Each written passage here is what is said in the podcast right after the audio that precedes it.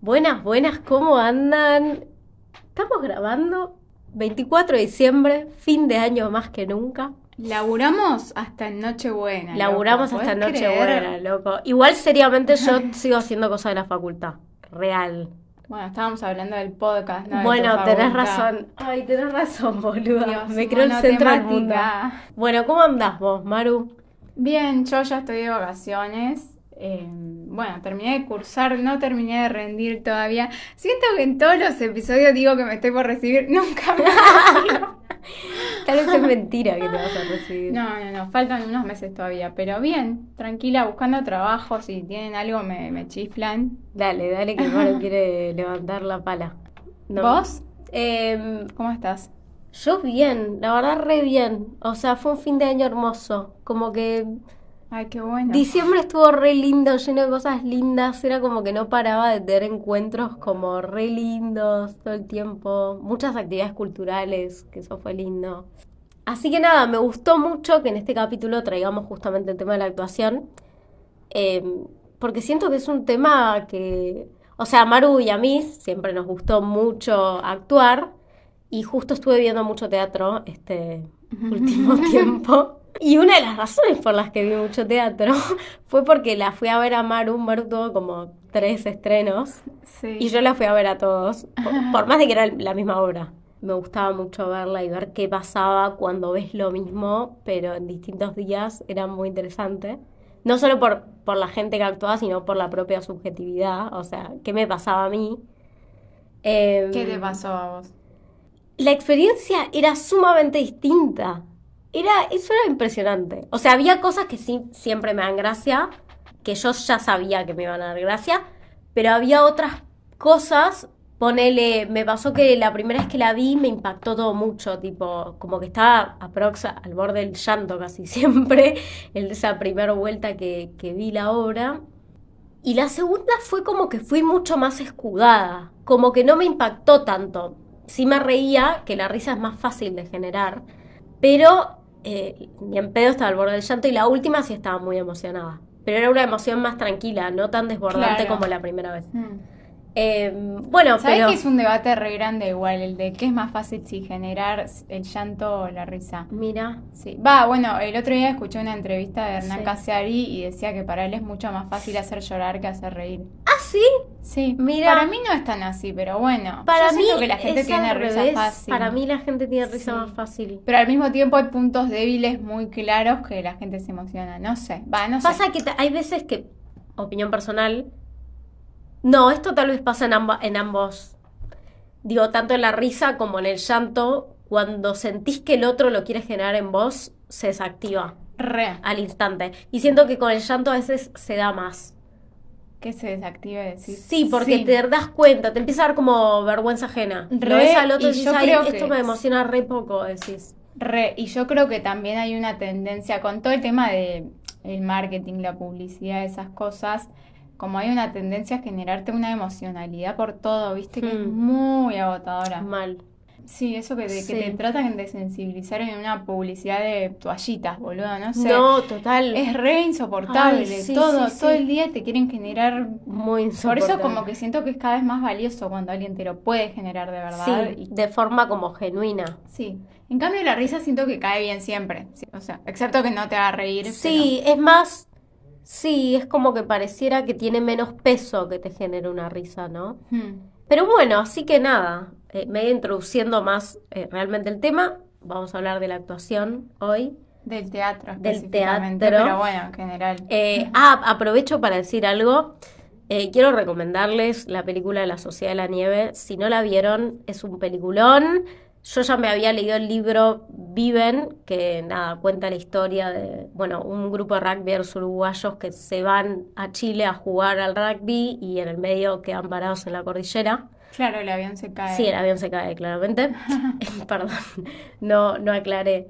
Eh, y nada, es un peliculón, tipo, es muy fuerte. O sea, yo había leído el libro y realmente viendo la película dije, no puedo creerlo. O sea, sentía que, nada, estaba muy bien lograda y, y también fue una forma re de, de pensar a la actuación. Te juro, yo veía a la Re, gente que actuaba y yo re, pensaba, re, ay, estos chabones lo que, lo que se Sí. deben haber involucrado. Y encima porque actuar es mucho poner el cuerpo, ¿no? Y en la película los actores, a ver, son pibes que se quedan varados en el medio de la montaña. Por 72 días. Y al 73. final de la película están escuálidos y claro, Sí. hay un actor detrás que tuvo que hacer todo ese trabajo de bajar de peso, pero no saben lo que son los cuerpos al Sí, final. las caras del frío, Es terrible, todo. no, no, no. No, es tremendo. Eh, así que nada, se los recomendamos fuertemente. Y con eso vamos a las preguntas introductorias que nos gustan hacer. ¿Qué es la actuación para vos, Maru? ¿Qué es el teatro? Vos que, que estás re interpelada con Sí, este sí, tema. sí. Sí, yo últimamente estoy re monotemática con el teatro. Ajá. Yo creo que el teatro es mucho más que el teatro. A mí me interpela mucho porque siento que es que a mí me encanta el arte en general, pero la diferencia entre el, el teatro para mí y las otras áreas artísticas que me gustan, que el teatro es como que te involucra obligatoriamente. Es como imposible zafar de esa experiencia, ya sea si ves teatro o si actúas, que obvio que si actúas es mucho más inmersivo, es como que te interpela mucho más. Em, Si la ves, podés estar disociando. Te puede no inter- Sí. interesar tanto. Pero yo siento que el teatro es transformación, o sea, para mí no puedes hacer teatro sin que te transforme de alguna manera. Mira, Y para mí, en el sentido personal, tipo que te transforme a vos como persona, como yo, María, y también para actuar tenés que transformarte. Entonces es transformación en dos sentidos, en el sentido de que tenés que actuar de alguien más y salir de vos, pero al mismo tiempo eso siempre va a dejar como un, un impacto. sí, te deja como un resto, como la Sí, resaca del sí, sí, sí. personaje. Sí, pero, o sea, no sé si necesariamente algo del personaje, porque si no, no podrías interpretar a un asesino No, serial. no, obvio. Pero mm, como que yo creo que te expande también la forma de ver el mundo y no sé, te hace conectar con... A mí lo que más me gusta es que es ficción, pero como que, no sé, siento que te enseña muchas cosas de la realidad. ¿Para Eh, vos? No, sí, para mí es mucho de lo que vos dijiste. La actuación es sobre todo poner el cuerpo, ¿no? Re, poner sí. el cuerpo ante todo. Y también es, es algo muy introspectivo. Por más de que yo creo que es un arte eh, que necesariamente, que funciona, no sé tanto, no sé tan, no soy tan teórica del arte como para, para afirmarlo, pero sí funciona necesariamente con la mirada del otro. Re, ¿No? y no solo con la mirada del otro, sino también con los otros. Por más de que, bueno, puedes hacer un monólogo y lo que sea, pero medio que, no sé, te nutrís con los otros. Y es como un trabajo en conjunto. Re. Eh, hay algo lo colectivo que es muy importante, que a mí me parece que, que lo diferencia de otro tipo de arte, ya sea musical o, o eh, esto, artes plásticas, visuales. eh, es como que va, explora otras fronteras y para mí se juega mucho eh, la identidad, sobre todo el, del que actúa. Eh, se juega mucho, al igual que su propio cuerpo, es como que expandir otras formas de entenderse a él, ¿no? Porque en la ficción vos estás reproduciendo algo que al mismo tiempo, digo, intenta de imitar realidad, ¿no? Y es muy fuerte eso. Re. E- y también, ya yéndome más a algo como un poco más filosófico, creo que juega un poco esa cosa de registrar eh, la actuación diaria. Súper, sí, sí, sí. Claro, es también darte cuenta de que todo el tiempo estás haciendo un personaje. Sí. Por más de que suene un poco exagerado, es así. Y encima, va, Trini y yo hacemos una terapia que es eh, cognitivo-conductual, que es muy de la, de la conducta y cómo cosas cognitivas, tipo del cerebro o comportamientos, los puedes transformar a través de la conducta. Y, y siento que actuando te das cuenta de un montón de cosas, de cómo esos, los comportamientos que tenés son aprendidos y cómo, por más de que sea una ficción, podés ser otra persona, no es que no. Re, como que hay algo de registrar mediante la actuación, registrar vos qué tan construido estás. Como Re. vos construís un perso- personaje ficticio, también registrás que tu propia identidad también parte de una construcción. Obvio es muy simplista decir que es solo una construcción, pero sí definitivamente es, como entrar muy en contacto con eso y es como, a veces es movilizante. Súper. Bueno, me acuerdo, siempre me acuerdo de una clase de teatro que tuve que nos hicieron como llegar a la clase en persona. Tipo, teníamos que hacer como toda una simulación de que era nuestra primera clase de teatro, todo en personaje. O sea, vos te tenías que construir otra identidad y hacer una clase de teatro por primera vez. Y una chica que en la vida real es súper tímida, pero súper, súper, súper. Ella ese día que entró desde el primer momento en personaje, era otra, pero literalmente otra No, persona. Tenía una toda medio de chica mala y era otra persona, como toda vestida de negro, viste, toda así, re cool, qué sé yo. Y me acuerdo que cuando salimos del personaje, mi profesor le dijo, toda esa confianza que tenías en el personaje es tuya. Sí. Como diciendo, está, en algún lado está esa confianza que, que vos creés que no tenés. O a veces es simularlo, bueno, la frase está, fake it till you make it. Sí. Que es re común, va, yo la siento que la veo en un montón de páginas de autoayuda y qué sé yo, que es fingirlo hasta serlo o hasta lograrlo. Sí, como que hay algo de, de registrar también los límites en las historias que nos contamos, ¿no? Eh, cuando jugás a ser otro, Re. que es actuar. Em, así que eso, ¿vos qué, qué cosas aprendiste del teatro? Aparte de esto, ¿no? De, Algo que aprendí del teatro es como lo impredecible de la vida, nada que ver, pero en realidad lo aprendí por escuchar una, una entrevista a una piba que creo que se llamaba Vivi Tellas, no me acuerdo ahora cómo se llama. Pero mm, bueno, ella inventó como otra, otra especie de teatro que se llama biodrama, que es como hacer la vida de una persona pero actuada. mira, Eh, sí, que no son actores, son personas normales que actúan. Como que no están entrenados para actuar, eso iba. claro. Que actúan su propia historia. Y lo que ella decía era que hacía como una analogía del teatro y la vida. Y decía, claro, al teatro hay que ensayarlo tanto, tanto, tanto, porque la vida es tan impredecible que nunca en la vida, nunca podrías controlar que las cosas pasen de tal manera. Mm. O sea, es completamente imposible. En cambio, el teatro sale bien, o sale bien entre mil comillas, porque siempre pasa algo que no va con, con lo que está planificado. Como que ahí te, te das cuenta de que es imposible planificar en la vida real. Mm. Al teatro lo tenés que ensayar miles y miles y miles de veces para fijar algo y para que más Sí. o menos quede y como pegar un poco y acomodar la realidad para que Sí. por una hora salga como vos querés. Claro. Pero eso claramente es todo ficción porque es imposible. Entonces, como ese esfuerzo por controlar la vida, lo difícil que es Ay, controlarla. fuerte. Y mismo en la, en la propia obra puede que las cosas no se den. Por eso, siempre, sí, sí, sí.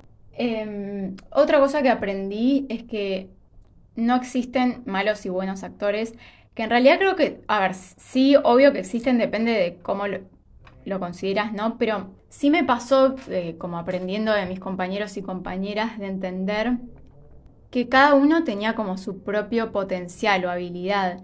Es muy de película de yankee, ¿viste? Decir, ay, eh, tal tiene el protagónico de la Sí. obra de no sé qué. Y yo acá, o mi experiencia que tampoco fue tan grande, como que entendí que no había un personaje protagónico. Que todos tienen un montón de cosas. A ver, a veces sí hay un protagónico, pero quizá hay otros personajes que son mucho más interesantes. Mm. Y también que el- los personajes que cada uno puede interpretar mejor tienen mucho que ver con uno y también con sus propias historias, sus propias habilidades, sus cosas que le resultan más fácil. Eso, que cada uno tiene su propio potencial como para explotarlo de la manera en la que quiera. Es un poco como la creatividad y como el arte, que siento que es muy común que distintos artistas tengan distintos estilos y uno no es mejor que el otro, sino que son distintos y se nutren en esa diferencia. Y hay cosas que uno hace bien y el otro no, y es aceptar también las propias limitaciones. Re, concuerdo, me encanta lo que decís. Porque aparte, eh, hay algo que es muy fuerte, eh, como hay una así, una cosa medio creencia colectiva, digámosle, de que vos si no sé, presentás algo, una obra, un show, como que te gustaría que el resto te vea y que a tu personaje les guste, tu personaje, no sé, sea el, el que más les haga reír o, o Mm. lo que sea. Y no siempre funciona así, ¿no? Y hay algo de que también es como un poco las cartas que te tocan, Re, ¿No? sí, sí, sí. Que también se, se, se parece un poco a la vida. Total, como también entender que, a ver, no es que si sos bueno haciendo algo no vas a poder hacer otras cosas, no, pero valorar también tu, tu propia forma de hacer las cosas. Sí, y, y valorar también lo que vos generás en el otro, por más de que no sea lo hegemónico, digámosle, por, por, decir, por poner algún término. Tal vez no sos el personaje eso que más hace reír, pero sos uno que genera cierta situación con el grupo o cierta Re, sí, sí, sí, Mm. obvio, ni hablar. alguna otra cosa que aprendiste. Eh, sí, otra cosa que aprendí. en- Puedo decir algo igual, yo también estoy haciendo actuación. Tuve que dejar a mitad de año. No, yo porque como te estoy preguntando toda vos, parece que yo no hice. Yo les juro que tengo experiencia actuando. ¿Vos qué aprendiste? ¿Aprendiste algo? Eh, sí, eso.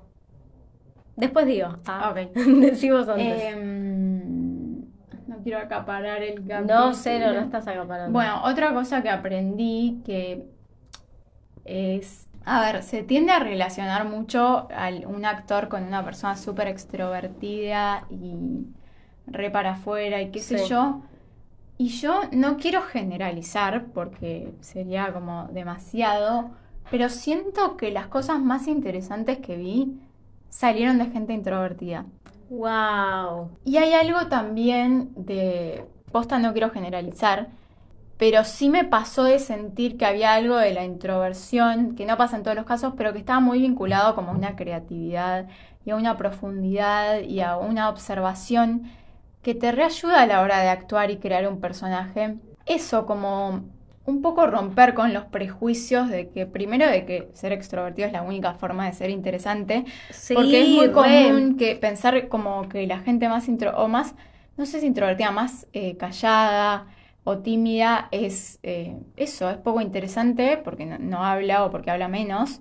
Y al revés, y yo creo que esa gente tiene muchísimo para contar y que está bueno darles el lugar y que está buenísimo verlos en estos espacios tipo teatro que sacan afuera todo su potencial.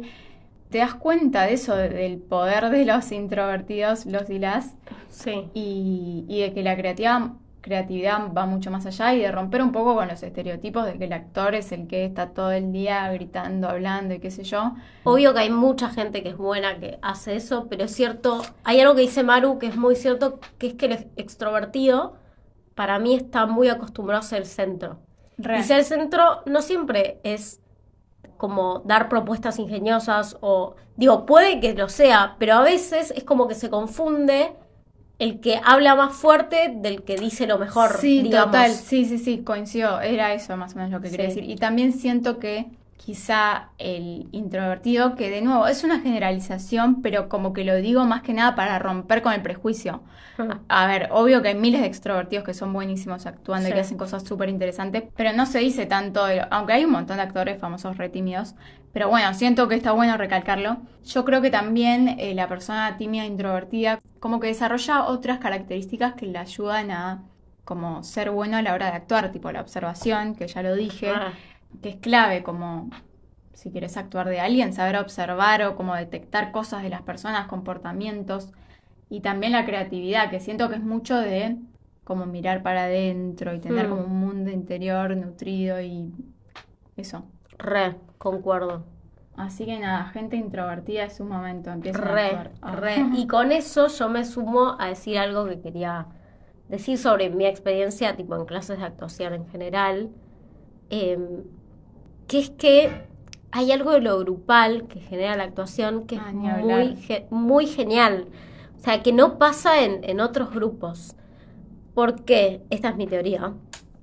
Yo creo que vos al poner el cuerpo y al tener que poner el cuerpo con un otro, hay algo de la barrera de confianza, de que el otro un poco invada tu espacio personal por los ejercicios que tenés que hacer, por lo que tenés que, eh, nada, la escena que tenés que construir, lo que te toca en una clase, que nada, esa, romper con esas barreras tan rápido también hace que uno como que entre en confianza más rápido. Yo siento que se genera como una eh, conexión muy, muy fuerte a veces con eso, con la gente con la que estás, no con todo el mundo obvio, pero sí para mí son espacios donde eso, se genera confianza muy rápido y además de eso pasa algo como sexual muy fuerte para mí, no siempre, claramente, porque tal vez estás con nadie, no hay nadie que te atraiga o, o lo que Ella sea. va a teatro a levantar, No, sorry, no, chicos. No, no, Ah, pero sí no, pasa algo de que, de que un poco se juega casi siempre con eso. Yo por lo menos eh, a lo que fui fue a clases de improvisación, vos también, y un poco también se juega mucho con eso y romper con esos límites es como que yo siento que abre puertas a lo loco, en todo sentido. No que siempre te pase, digo, pero eh, nada, es muy, es como muy loco, como que yo hay algo ahí que, que no entiendo cómo se da, que creo que tiene que ver con esto, con que primero te haces el que tenés confianza con el otro, jugás a que tenés confianza y después es como que pasás a tenerla. Es raro. Sí, y también creo que tiene que ver también no solo con eso, sino, a ver, primero eso de jugar con el otro como ya sin conocerlo, que abre puertas, también poner mucho de vos en ese momento, porque digo, cuando actuaste estás, bueno, poniendo el cuerpo, estás presente, estás conectando también con sentimientos y cosas tuyas, y también que en general, no digo en todos, pero en general uno actúa cosas medianamente relevantes o que pasa algo en el sentido de que dramatizándolo o hay una muerte o hay una infidelidad o hay una te involucran más emocionalmente siempre juegan se juegan las emociones y los sentimientos y y entonces se construyen cosas re fuertes ¿eh? sí re, sin dudas y eso es como que después termina resultando en nada en que vos como que generes una especie de confianza bastante loca porque también tiene que ver otra vez con lo identitario también, bajas esa barrera. Vos por lo general, en la vida diaria, cuando vas y te relacionas con alguien, lo haces desde el prejuicio. Ves al otro, te, te imaginas cómo es su personalidad, le hablas en base a eso. O sea, en el teatro es como que te obligan un poco a, a eso, a romper con tu identidad, con quién vos sos y con quién es el otro, para que jueguen a hacer otra cosa. Y ahí generás eso, mucha confianza con gente con la que no harías en la vida diaria, nunca de esa forma. Parece re banal lo que estoy diciendo, pero es muy fuerte y, y mismo se nota mucho cuando estás, no sé, con gente mucho más grande que vos, que ni en pedo, o sea, tendrías una relación tan confianzuda o qué sé yo, cualquier tipo de persona. Es como eso, gente que, con la que no te imaginas socializando de cierta forma. No, y no solo es eso, sino que también, además de que, bueno, esto de que se rompen las barreras, empezás a acumular anécdotas con una... Sí. Pero es que es literal, porque pasan a ser cosas relevantes, ¿viste? Hay improvisaciones de las que no te olvidás. Ay, te queda la situación o cómo te sentiste o cómo de repente cambió, o improvisaciones o después escenas más construidas con guion y diálogo. Y empiezan a ser historias que acumulás por más de que no sean tuyas, pero que viviste igual. Y además hay algo del trabajo en equipo, ¿no? Que una escena necesita del otro. Siempre, a ver si es una escena de, dos personas o más, pero cuando empezás a trabajar con un otro, además de que pasan un montón de cosas, es un trabajo en equipo y como que eso te une, inevitablemente. Volvés a ser chico para mí, en algún sentido. Re, jugás, sí, sí, sí. jugás, jugás, jugás. Bueno, y para aportar esta conversación que estamos teniendo, voy a escuchar una entrevista de Nora Mosenko, que no sé si la conocen, pero es bastante popular en el mundo del teatro. Tiene una escuela de teatro, es directora, profesora y coach teatral. Que ella en la entrevista, que es un ciclo de entrevistas en realidad de mujeres, artistas, que es del Centro Cultural Roja, que es de la UBA. Están buenísimas, búsquenlas en YouTube. Bueno, ella como profesora dice que siempre para ella es impredecible lo que le va a pasar al otro aprendiendo. Porque, de nuevo, como el teatro es una práctica tan transformadora que no puedes saber lo que le va a pasar a la otra persona. También le da clase a, chicos, tipo niños y niñas, y, y se quedó con una frase que dijo un chiquito que hacía teatro en su escuela, de 9 o 10 años que dijo, vengo a sentir lo que siento. Ay, me muero de ternura. Sí, es re lindo. Y lo que ella, re lindo, muy tierno, hasta re filosófico.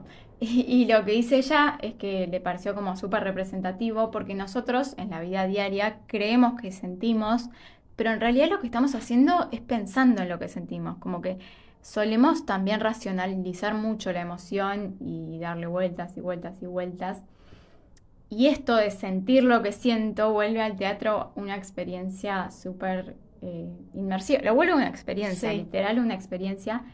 Y dice que si es colectiva, mucho mayor. Y también habla mucho del otro. Y dice específicamente que el otro te va a modificar y también te va a ayudar a construir, que esto es medio lo que veníamos hablando. Y habla también de la importancia de la receptividad en el arte en general, como recibir lo que te da el otro y que el arte tiene todo que ver con eso, con identificar qué te da la otra persona, aunque eso sea algo incómodo. eso. Sí, está genial. Sí. Y sabes qué, a mí me parece genial esto porque también eh, como te hace registrar un poco que, que vos, digo, sos siempre ubicado en un espacio con otra gente, o sea, sos dentro de este contexto. Re, somos muy contextuales. Y, y ahí, se, eh, o sea, se ve muy fuertemente la importancia del otro, ¿no? Y cómo el otro, lo que te da el otro, la información que te da, cómo actúa con vos, también te ubica en cierto espacio, en cierto lugar. eh, nada, me parece muy bueno como estar en contacto con eso. Re, no, y más también yo creo que algo que ella también lo hablaba es la importancia de la presencia, ¿no? Y creo que, o sea, por más de que es fundamental siempre, yo creo que en estos tiempos que tipo falta conexión real y falta presencia porque estamos como muy absorbidos por los teléfonos y qué sé yo, y con mucha ansiedad, como que tener esos espacios que te obliguen a soltar el celular y meterte en una situación y vivir, posta, vivir cosas. Sentir lo que sentís. Sí, sí, sí, literal, eh, es re importante. Sí. Es re loco, a mí te juro, las clases de teatro tipo me, me cambiaban el día, era como no importaba en qué estaba pensando, siempre me iba, a ver, quizás si un día sentía que actuaba como el orto, bueno, obvio que quizás después me iba medio mal, pero en general era como, no sé, te cambiaba Y, la y cabeza. sabes qué, y lo mismo pasa cuando ves teatro. Re, sí, es, es, Cuando es es teatro. lo más el teatro. O Y el- cuando ves ci- cine también aplica. Sí, pero el teatro tiene algo que no tiene el cine, que es que está pas- están Está actuando pasando, para vos. sí, o sea, es muy está fuerte eso. literalmente pasando ahí Sí, adelante tuyo. Es Puede como un morir ritual. el chabón, ¿entendés? Ay, total, boluda. Sí, es un ritual muy fuerte. Es como eso, la pausa que vos dijiste, por una hora vamos Re. a controlar la realidad. Sí, bueno, el otro día que fuimos a ver teatro con Trini, ah, de los compañeros que ella abandonó. Sí. Un y saludo, nos dijo, la profesora nos dijo un saludo. No, yo tampoco creo. Y tu, tu ex profesora dijo tipo, dijo como, suelten los celulares, eh, lo que va a pasar ahora es efímero. Sí. Ay, tenés Sí, razón, boluda, sí, fue fue muy lindo. lindo. Pero, ah, y lo lindo es que después volvés a terminar la obra y puedes charlar con los actores, Sí, eso es hermoso.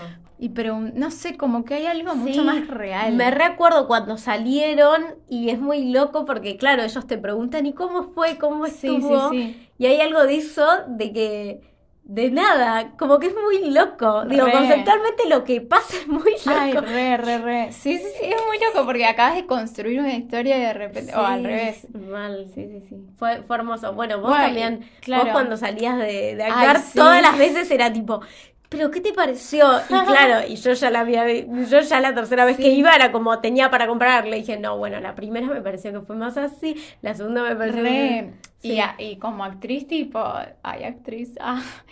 Pero salir después de actuar y como que el público te hable y te reciba es re lindo también. Sí. O sea, porque si les gusta, ¿no? Pero que te cuenten qué les generó y como sentir que lograste construir algo como re Sí. poderoso, como que los hiciste meterse en una historia. Re Es re lindo. Muy fuerte. Pero nada, a colación también meto que hay una entrevista muy buena de Santiago Korowski. eh, no sé si lo conocen, es el director de una serie que se estrenó hace poco, director y actor en esa serie, División Palermo.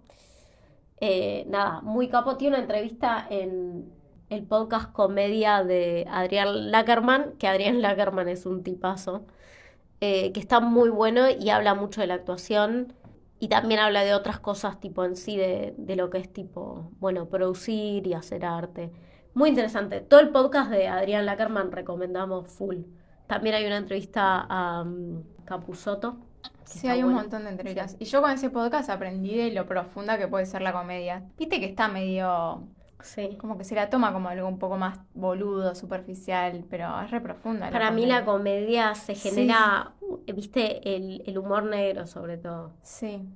Y nada, finalmente yo quería traer algo que no tiene tanto que ver con lo que estábamos charlando, Aunque Pero sí tiene que ver. aunque sí tiene que ver que se relaciona con más con el género y un poco lo que hablamos al principio de eh, cómo en la vida diaria estamos actuando. Y bueno, ¿Qué personajes tenés en tu vida? yo, sí, miles infinitos, insoportables. ¿Vos? ¿Ya los tenés fichados? Ay, no, pero... Yo un montón, no los quiero decir porque No, claro, te estás re, te re me vendo mucho. Pero para mí Y aparte- construir personajes está muy bueno si quieres cambiar cosas de tu personalidad. Hmm. Yo cuando hay cosas que me dan vergüenza hacer, digo tipo, bueno, tomo conciencia y digo, bueno, estoy eligiendo cómo ser ahora. Hmm. Está muy bueno que traigas esta pregunta porque también vos cuando me haces esa pregunta de qué personajes tenés, que esto es con lo que juega esta autora, filósofa, que se llama Judith Butler, que habla del género, y que yo leí dos de sus libros hace un tiempo, eh, uno que es el género de disputa y otro, el género en disputa y otro es cuerpos que importan. Eh, más allá de sus libros, ella es muy piola por cómo entiende al género. ¿Por qué? Porque vos recién me preguntaste cuál es eso, cuáles son los tus personajes. Y hay algo que parece que como son mis personajes son, digo, completamente artificiales, ¿no? Artificios. Y como que yo me los Sí. estoy poniendo y hay algo atrás que es verdadero, ¿no? Es como una máscara, Sí. pero hay un atrás verdadero. Y ella dice que en realidad el personaje, digo, el, el género ya en particular, pero se puede relacionar con esto, es un artificio, pero al mismo tiempo es real.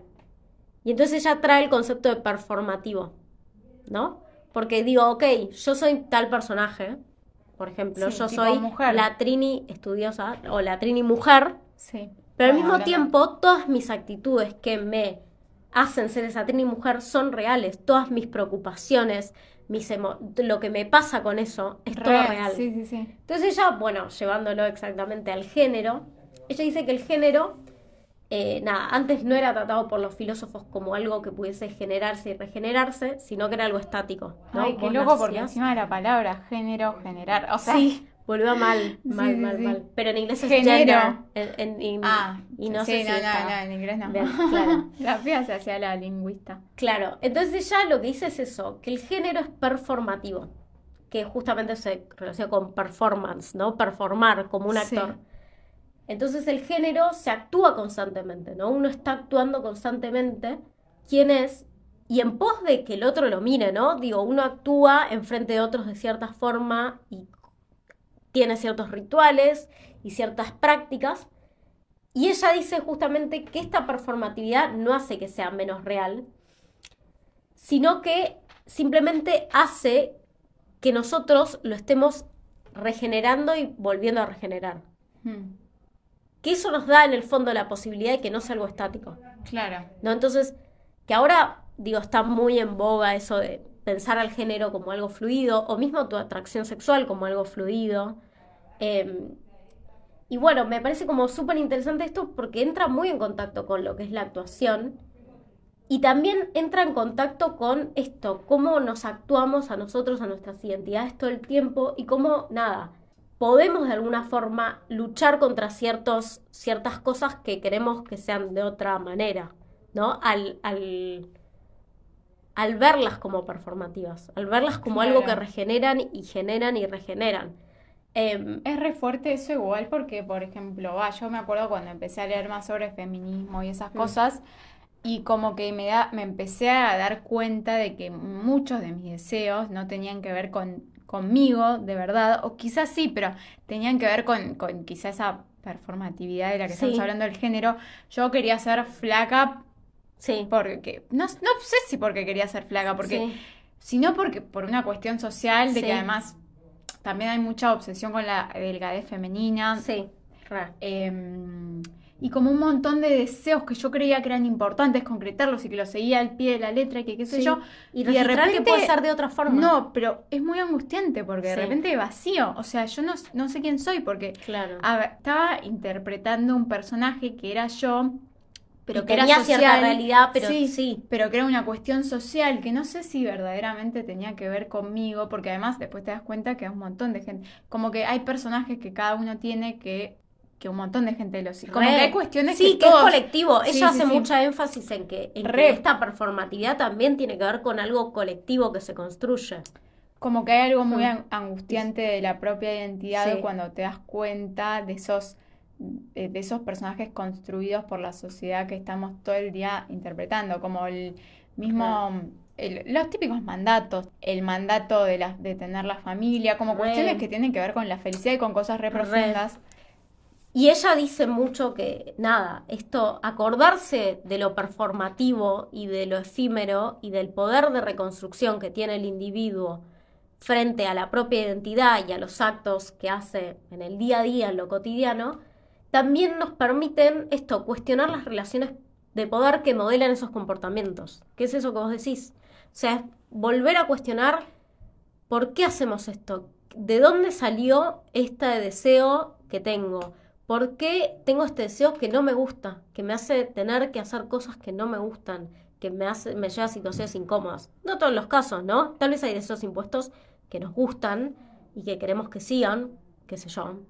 No, no se me ocurre un ejemplo ahora, pero digo, no todo es simplemente. No es para tirarnos de vacío, porque No, lo cierto es que lo importante es eso, acordarnos que no es una máscara y que atrás hay un verdadero yo.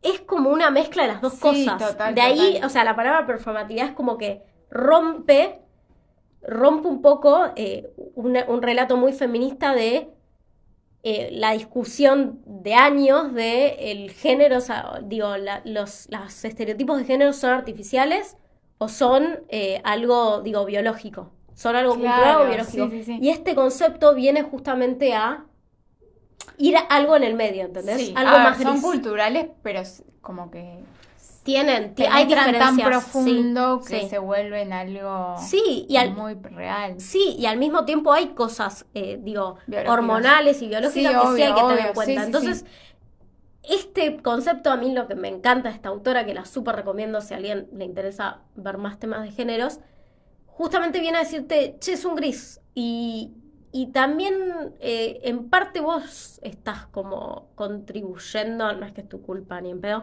pero en parte vos tenés como esa capacidad de performar y de crear y recrear. Re, y creo que yéndonos un poco del tema género, creo que esto está buenísimo también para, para la vida en general, como esa, viste que uno siempre se siente muy condicionado por, entre mil comillas, la personalidad que tiene, Sí. o las cosas que le tocaron en la vida, o no, porque yo soy Sí. así. No, Ay, yo soy así, No, la ¿sabes frase yo, soy así me no. hincha los huevos. Claro, no, yo nunca voy a hacer eso, no, yo no me voy a animar a actuar porque no, yo soy así. Concebir a la existencia como algo así performativo y como que algo que se interpreta y que construís todos los días, te hace darte cuenta que Podés no ser podés así. cambiar, Podés ser de dejar otra de ser, podés ser de otra manera. A ver, Sí. obvio que cada uno tiene tendencias. No sos hijas del con- con- Sí, sí, sí. O sea, obvio que, a ver, cada uno no vamos a negar que existe una personalidad porque sería una Obvio. locura. Por eso pero- es un entre, es un medio. Pero Algo no estás condicionado a nada. O sea, Mm. hay miles de cosas que vos crees que son así porque te tocaron y las podés cambiar. Así que nada, eh, terminamos por hoy. Esperamos que les haya gustado mucho el episodio. A mí me gustó un montón, la verdad. Eh, y les recomendamos, si quieren hacer clases de improvisación, eh, si llegaron hasta acá es porque claramente les interesa actuar. Así que vayan y métanse en una clase dentro de sus posibilidades. O vayan al teatro, ¿no? O vayan al teatro. Ay, sí, el teatro es hermoso. Sí, inviertan en el teatro, loco. La Sí. cultura del país la, la Dale, necesita. sí. los Necesitamos apoyar al teatro y a las artes más que nunca. Así que eso, les mandamos un abrazo grande y ojalá terminen muy bien su año.